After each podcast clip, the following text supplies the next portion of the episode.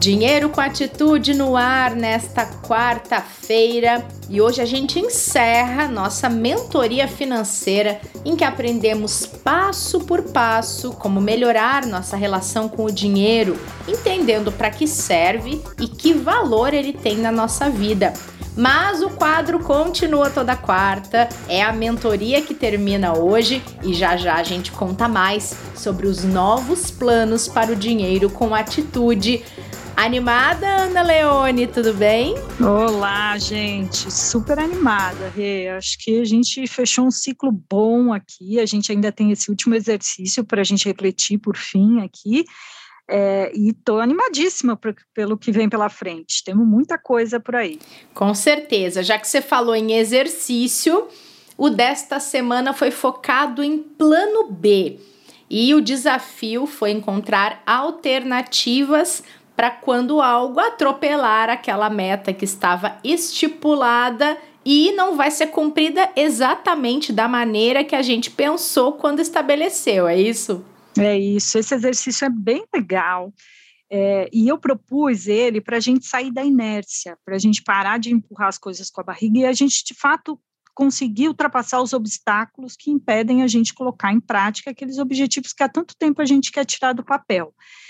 Eu me inspirei nesse exercício é, num treinamento que é dado para os funcionários da Starbucks, que é muito legal, eu achei assim muito criativo. E só para a gente recapitular aqui, né? Eles pedem para os funcionários que atuam na linha de frente com o cliente que eles anotem no papel o que, que eles vão fazer caso chegue um, um cliente insatisfeito na frente deles.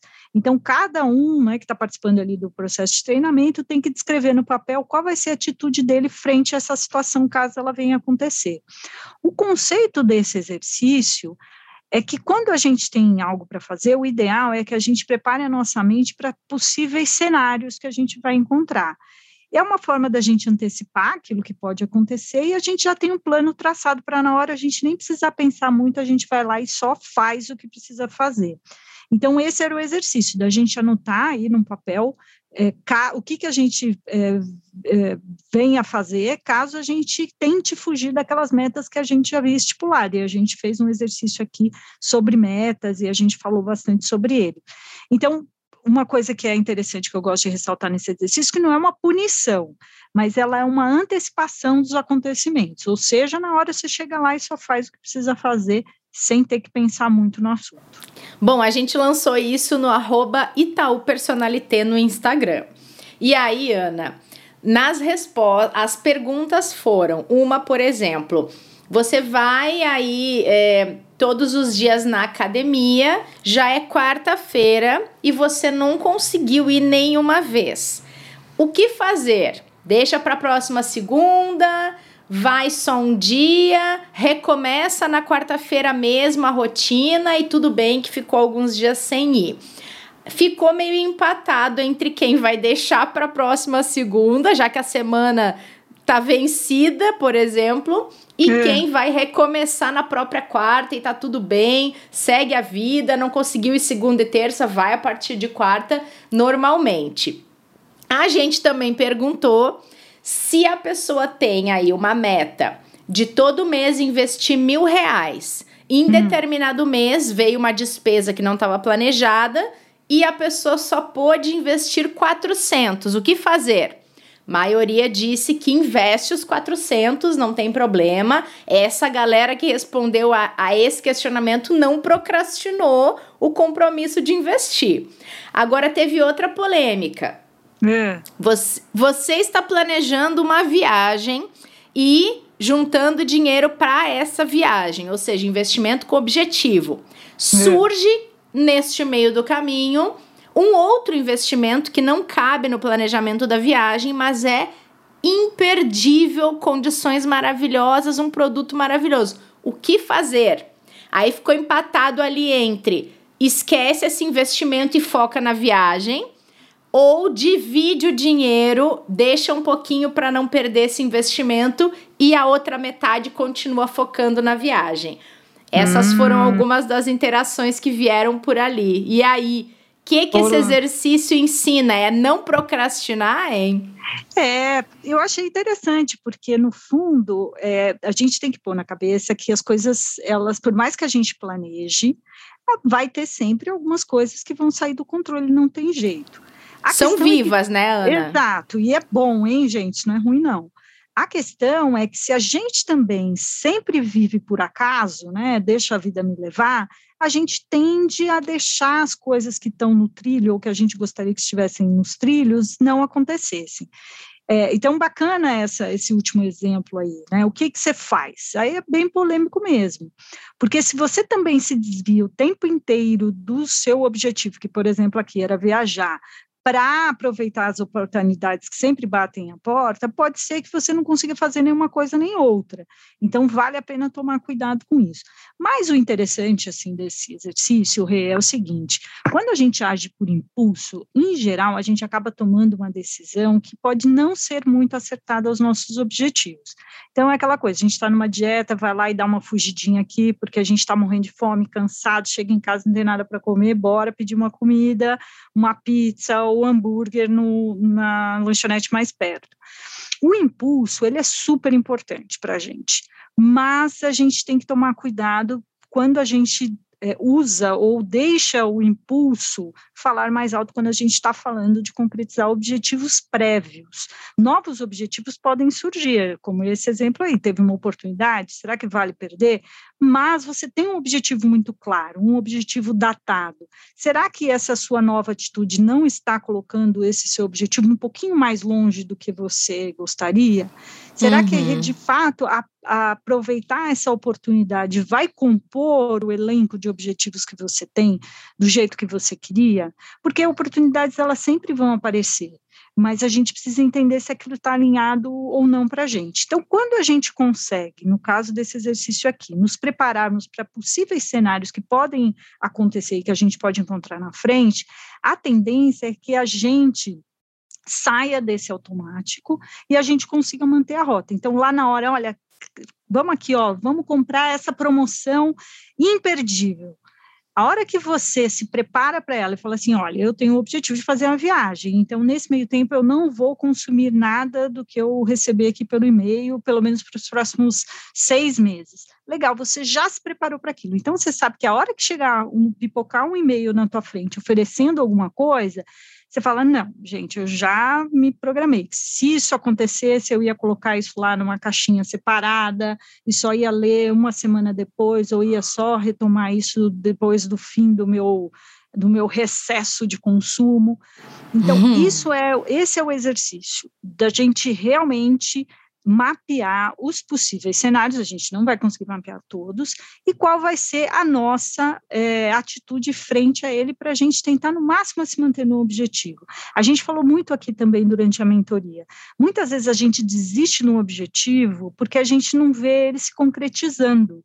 E se a gente não toma cuidado nas pequenas atitudes para que eles se concretizem, esses objetivos, a gente vai desanimar mesmo é igual academia, né? Teve outro, outro exemplo nesse sentido. Isso.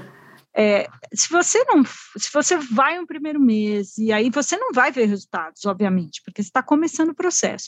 Aí você já começa a falhar, aí você já não vê o resultado, aí não vai, não vai porque não vê o resultado, e aí aquilo não sai do lugar. Então, é, tem mil exemplos, né? Corrida, por exemplo, que é uma coisa que nem precisa muito investimento, mas você tem vários fatores que impedem, né? Então, ah, eu quero começar a correr hoje, mas choveu, putz, queria tanto, aí não vou, deixa esperar é, o tempo melhorar. Tá bom, mas se você se programou para começar a correr hoje, ou ir para academia hoje, choveu, qual é o plano B, como você falou no, no, começo? Então, tá, eu vou fazer uma série de abdominais em casa mesmo, é, eu vou baixar um aplicativo de atividade física e tentar me exercitar em casa, porque aí você não fica aquela coisa, sabe? Daí você olha pela janela e fala, ai, tá chovendo, vou, não vou, vou, não vou, porque você já sabe, você já antecipou sua mente, dizer, se chover, eu vou fazer a série aqui em casa. Então, esse plano B ajuda muito para a gente tirar esse fator imprevisto da frente e naquela hora que a gente tem que fazer alguma coisa, a gente não precisa nem pensar, porque as opções já foram desenhadas, a gente chega na hora e só executa o plano. Então, ele é um plano do plano. E, e isso funciona bastante. Então, é, tentem colocar isso em prática sempre que vocês tiverem um objetivo traçado. É ir na academia? Legal. Então, se eu não conseguir ir num dia, o que, que você vai fazer? Não importa o motivo, mas qual vai ser o plano B para que você não deixe de lado aquele objetivo que você traçou. E essa, esse exemplo da academia, ele é bom, né, Ana, porque ele é um exemplo de procrastinação que acho que quem nunca, né? Acho que todo mundo já viveu em algum momento. E aí tem aquela sensação de, ah, não, se hoje é quarta-feira, não fui nem segunda, nem terça, nem quarta, minha semana já já era, já não consigo recuperar. E consegue, né? Você ainda vai ter quinta, sexta e sábado e domingo, se for o caso. Então, acho que a gente tem uma, às vezes, uma, uma tendência a pensar: não, beleza, perdi minha semana, vou recomeçar direitinho na segunda. Como se só fosse valer se eu começasse direitinho na segunda-feira. E não é assim, às vezes é uma própria percepção que a gente tem daquele tempo e daquela meta e não pensar nisso que você falou, de ter o plano B e de flexibilizar a própria meta, né? É, e olha, gente, todo mundo tem essa tendência, tá? Eu, por exemplo, assim, eu, tenho, eu faço aula com um professor de inglês há muito tempo. E, e é aquela coisa, assim, às vezes eu fico rezando para ele desmarcar. E aí eu falo assim, ai, gente, ele bem que podia desmaiar, porque tem isso também, gente. Às vezes a gente quer que as coisas aconteçam em linha com o que a gente quer, sem a gente tomar uma atitude para. Eu podia simplesmente ligar e falar assim: olha, hoje eu não quero fazer aula.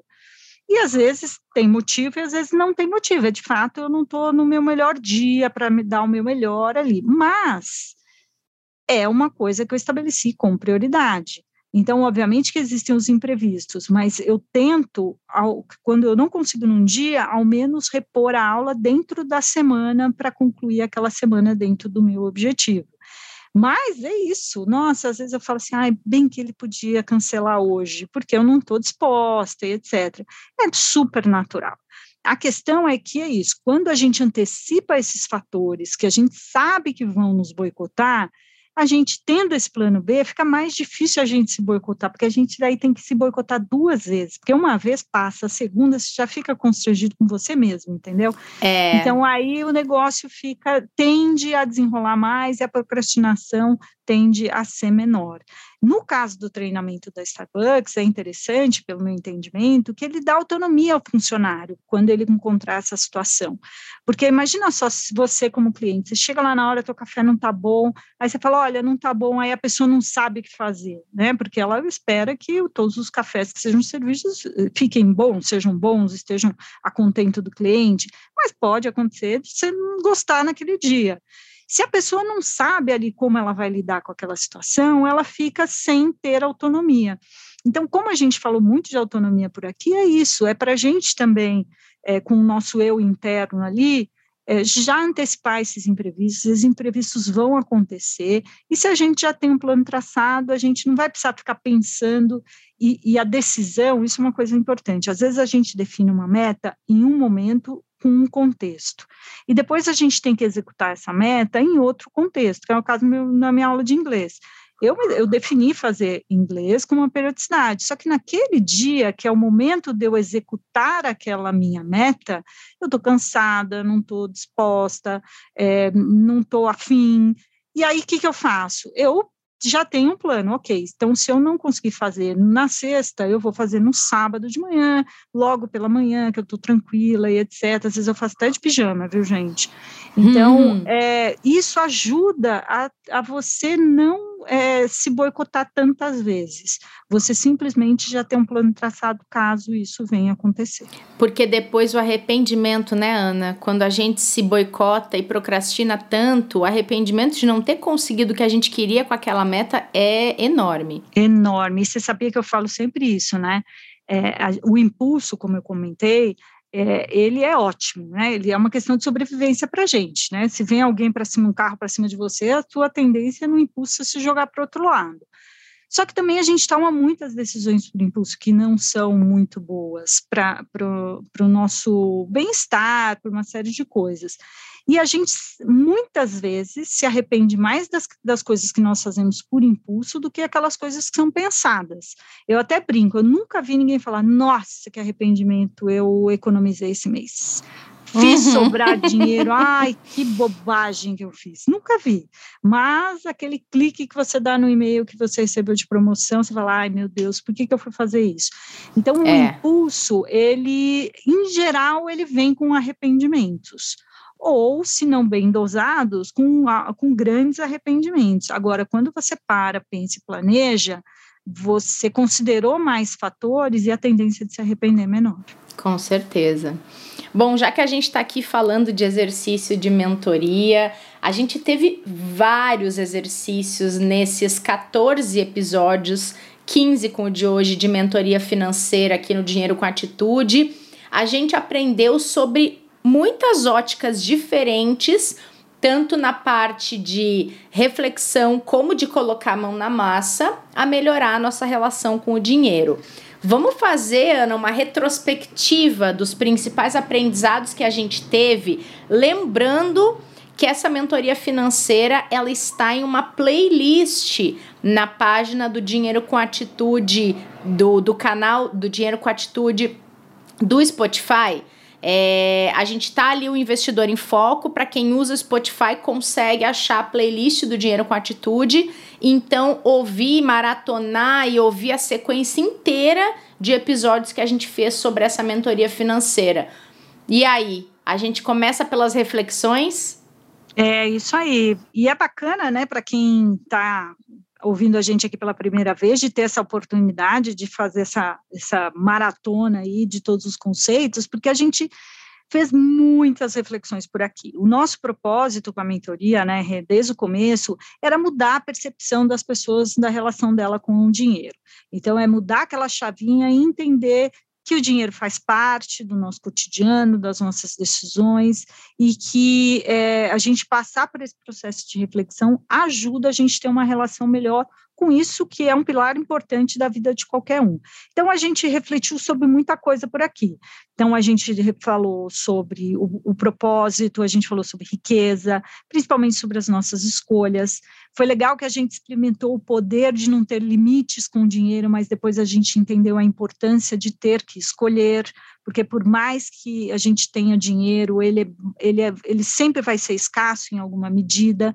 A gente falou sobre os nossos verdadeiros desejos e motivações, o custo da gente suprimir o que é importante para a gente, o quanto isso pode trazer frustrações, né? A gente precisa priorizar aquilo que para a gente são os nossos verdadeiros sonhos. Você lembra daquele exercício que a gente fez sobre imagem e identidade, que a gente Sim. falou também? Esse, para mim, é, um, é um, um, exercício muito legal, que mostra que, às vezes, a imagem que a gente projeta, ela está em confronto com a identidade nossa, ou seja, o que a gente tá, tem ali no fundo, né? A gente falou sobre a personalidade financeira, que cada um tem um jeito de gerir a, e encarar a sua vida financeira, isso precisa ser considerado nas decisões, a gente precisa entender como as pessoas que estão no nosso entorno lidam com o dinheiro para a gente manter um diálogo melhor, isso é fundamental. A gente falou também sobre o significado do dinheiro, esse também eu gosto muito dessa, dessa reflexão que a gente fala sobre padrão de vida e padrão de gastos. Não necessariamente a gente precisa ter um alto padrão de gastos para ter uma boa qualidade, um bom padrão de vida. É só a gente fazer escolhas. A gente lembra, né? A gente falou até de substitutos. É, uhum. É, e eu provoquei também a audiência que a pensar sobre o futuro, como é que a gente reflete um pouco mais sobre a nossa longevidade e como a nossa vida financeira precisa estar equilibrada para esses anos a mais de vida que a gente tem. Então, essa foi uma parte muito de reflexão. Depois entramos na mão na massa, que foi legal. Juliana fugiu, ficou, teve que tratar em terapia algumas coisas, né? Verdade. Mas a gente falou muito assim de como construir uma meta, então, uma meta que seja factível, uma meta que seja possível, da gente comemorar as pequenas conquistas dos objetivos que a gente vai cumprindo, a gente olhar as coisas por partes e não no todo. A gente falou também de identificar aí bem objetivamente quanto a gente ganha, quanto a gente gasta, como eu falei, criar substitutos no nosso orçamento, ou seja, será mesmo que a gente precisa é, de um carro no padrão que a sociedade acha que é legal, ou que a gente vai se sentir bem, ou a gente precisa de um carro bom, econômico, que nos leve e traga de maneira eficiente. Falamos também da gente eliminar excessos e desperdícios todo mundo tem excessos e desperdícios. Ontem mesmo, eu vou contar para vocês, eu estava, a gente ficou é, em casa, né? Tava um tempinho chuvoso aqui em São Paulo, ficamos assistindo filme. E aí eu me dei conta que a gente assistiu em três canais, três streamings diferentes, cada filme, hum. né? Cada filme uhum. foi um. Aí eu estava na cama, já quase dormindo, eu vi meu marido, eu falei assim, a gente assina todos aqueles canais? Aí ele falou, não, não, esse está incluso em tal lugar, esse aqui eu tenho porque foi um benefício de não sei onde, e esse aqui está incluído já no outro que a gente assina. Ou seja, a gente assina um e tem esse pacote todo. Eu falei, ah, bom, boa noite. Então, ou é. seja, a gente sempre tem desperdício, gente. E eu só me dei conta dormindo. Eu falei, meu Deus do céu, outro dia eu só tinha um, agora tem um monte. Não, não, não faz sentido isso tudo, não. E aí faz sentido, não, como eu já dei o crédito aqui, o meu marido também é bem atento a essas coisas. Então, sempre temos desperdícios, precisamos cuidar deles. E falamos também sobre a autoestima profissional, como é que a gente pode tirar o melhor proveito das nossas habilidades, como a gente pode fazer disso uma fonte de renda. Então, e hoje a gente né, termina aqui esse nosso processo aqui para sair da procrastinação. Ele é um exercício que fecha todos esses conceitos de reflexão de mão na massa, é, mas é uma coisa que a gente tem que, é, acho que reforçar aqui. É um processo contínuo, gente tá? É, esse só foi o primeiro pontapé aqui para a gente trazer essas reflexões, é, engajar vocês é, nesse assunto, mostrar que dá para a gente lidar com a nossa vida financeira de uma maneira legal e leve, se a gente é, prestar atenção em alguns detalhes. Que tal, hein? Bastante coisa, não? Nossa, muita! E sabe que ouvindo essa retrospectiva aqui que você está trazendo e pensando um pouco em cada conversa que a gente teve, para mim, o que fica de mais forte é que quanto melhor é a nossa relação com o nosso dinheiro, quanto mais real a gente consegue lidar com o nosso orçamento, com a nossa despesa, com a nossa receita, sem colocar nada para baixo do tapete, ou seja, ter uma relação de transparência com o dinheiro da gente, melhor é a, a nossa relação e melhores escolhas a gente pode fazer. Eu acho que a palavra que você sempre traz para a gente refletir sobre poder fazer a escolha que a gente entender mais adequada para aquele momento e para aquela para aquele dinheiro que a gente tem, eu acho que é um dos maiores ganhos de liberdade financeira, de independência financeira que a pessoa pode ter. Então eu sempre que eu vou tomar qualquer decisão em relação ao meu dinheiro, eu penso se aquilo vai me trazer poder de escolha no futuro, sabe, Ana? Eu acho que para mim é uma coisa que ficou muito forte dessa mentoria toda, dessa conversa toda e cada pessoa na sua realidade, cada pessoa na, na no seu orçamento, cada pessoa com seus objetivos. Isso não tem maior, menor, melhor ou pior, né? A escolha tem que ser feita dentro do seu universo, mas se você pode fazer, é porque a sua relação com o dinheiro ela tá em dia. Eu vejo dessa maneira.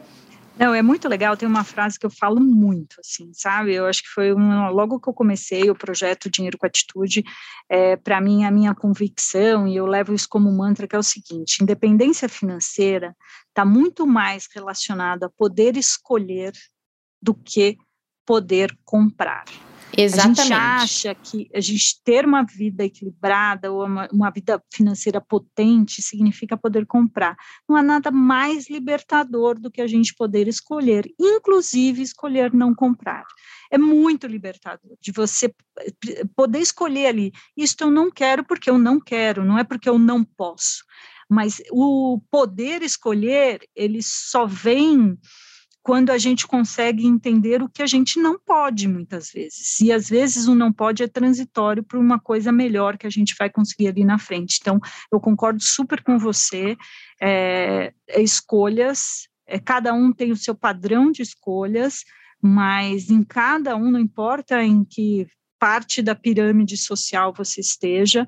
É, a gente sempre vai escolher, infelizmente, uma parte significativa não tem é, a, a, a, possibilidade de escolher um mínimo, mas e muitas vezes a gente está falando com o público aqui que muitas vezes pode escolher e só precisa ter um pouquinho mais, sabe, de incentivo, e é isso que a gente está fazendo aqui. É, e às vezes essa é, visão sobre dinheiro e uma construção dessa relação ela pode fazer também com que pessoas que não viam esse horizonte de escolha na frente passem a ver de forma diferente e aproveitem outras oportunidades e consigam sair de daquela parte da pirâmide que não te permite ainda fazer escolhas para uma parte que já te permite fazer alguma escolha e melhorar essa relação e conseguir enxergar onde é que a oportunidade tá, né, Ana? Claro que não é a realidade de todo mundo, mas entendo também que uma forma diferente de ver essa relação com o dinheiro pode nos fazer melhorar também a nossa vida financeira, né? É isso aí, muito bom. Muita coisa. Bom, muita, muita, muita coisa, co hein? Ainda tem muito pela frente. Pois é, então, a gente desenhou, pessoal, uma próxima temporada do Dinheiro com Atitude, cheia de novidades, mas vai ter uma coisa que não vai mudar. Vocês vão ouvir toda quarta-feira aqui um papo entre mulheres sobre como o dinheiro afeta as nossas vidas, sobre qual é a percepção do dinheiro no nosso dia a dia e assuntos que estão ligados sim com vida financeira, não, não falando diretamente, mas às vezes falando por tabela, né, Ana? É isso mesmo, assim, acho que tem muito assunto. A ideia aqui que a gente traga para os próximos episódios essas questões que estão aí no nosso cotidiano, que são dilemas financeiros muitas vezes, que todo mundo tem que enfrentar de um jeito ou de outro. É, a gente quer continuar né, esse assunto de reflexão, mas acho que de um jeito um pouco diferente, porque a mentoria ela veio para dar esse pontapé inicial, como eu falei, mas agora a gente tem muita coisa para falar. A gente pode falar aqui muito sobre dinheiro e família, que é uma dúvida de muitas mulheres, é, de como falar de dinheiro com o seu companheiro, ou como, ou companheira, como falar de dinheiro com os filhos, adolescentes, os mais jovens é, carreira, gente, tem coisa mais é, que nos é, é, motiva a aprender, a entender melhor, como a gente pode lidar melhor com a nossa carreira e tirar um melhor proveito e aproveitar essas oportunidades para melhorar a nossa vida financeira. Vamos falar também de consumo consciente, assuntos assim que são no nosso cotidiano, que interessam as mulheres. A gente vai continuar nas interações aí nas redes sociais para vocês trazerem insumos para a gente, para que a gente possa elaborar um conteúdo bem bacana aqui para as próximas, para a próxima temporada do nosso papo semanal aqui. Combinadíssimo! Vamos arregaçar as mangas então, Ana, que semana que vem a gente começa essa segunda temporada. Exato. Até Tô empolgada aqui, hein? Tô animada também. E a Ju vai estar tá com a gente, viu? Boa. A Ju vai nos ajudar bastante, assim, com aquele jeitinho calmo dela, sempre trazendo perguntinhas bem capciosas, mas que a gente está pronto aqui para responder. Muito bom. Combinadíssimo. Então, nos encontramos na quarta-feira que vem com mais Dinheiro com Atitude, com segunda temporada. E não esqueçam que a gente fica compartilhando esse conteúdo no arroba Dinheiro com Atitude, no arroba Itaú Personalidade e reforça aqui o convite para a playlist do Dinheiro com Atitude dentro do Investidor em Foco lá no Spotify. E toda quarta-feira, claro, vocês ouvem na sua plataforma de podcast preferida. Ana, até lá. Até, um beijo. Outro, um beijo para todo mundo que acompanhou esse episódio. Esperamos vocês. Nessa quinta tem mais Investidor em Foco aqui no nosso canal. Até mais. Para saber lidar com o dinheiro, é preciso sim ter muita atitude. Por isso, todas as quartas-feiras temos um encontro com a Ana Leone, uma das mulheres mais influentes do mercado financeiro, e em conjunto vamos desvendar as diversas faces da sua relação com o dinheiro. Vem com a gente!